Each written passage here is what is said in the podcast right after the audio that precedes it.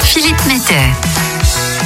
Je ne sais pas ce que vous avez fait samedi soir, mais peut-être, comme 4 millions de téléspectateurs, vous avez suivi le retour de l'émission culte de TF1 avec sa Star Academy. Avec aussi le retour des légendes pour fêter les 20 ans de Colanta, j'ai parfois un peu l'impression qu'on déterre les vieilles recettes et les bons tuyaux pour le petit écran.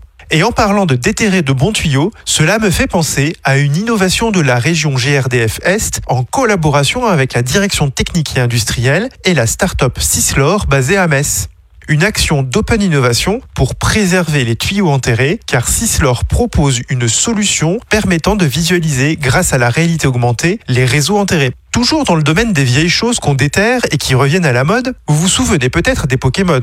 Un écosystème de créatures de toutes les couleurs que l'on a chassé il y a quelques années en filmant avec son smartphone les rues et les espaces publics à la recherche de Pikachu, Salamèche ou encore Bulbizarre.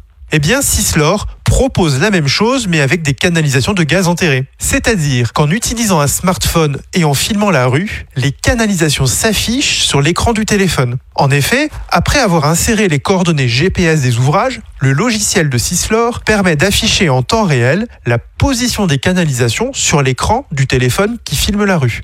Et GRDF dans tout ça? Eh bien, nos collègues de la région GRDF Est, qui étaient en contact avec cette start-up, ont proposé une expérimentation pour tester cet outil auprès des entreprises de terrassement qui étaient volontaires. Ainsi, les chefs de chantier ont pu réaliser le marquage au sol des canalisations d'une manière plus ludique et plus rapide avant de démarrer les terrassements une manière agile de participer aux actions de sensibilisation des dommages aux ouvrages. Cette innovation est même utilisée aujourd'hui par quelques collègues gazières et gaziers de la région GRDF Est pour le marquage au sol des chantiers sensibles.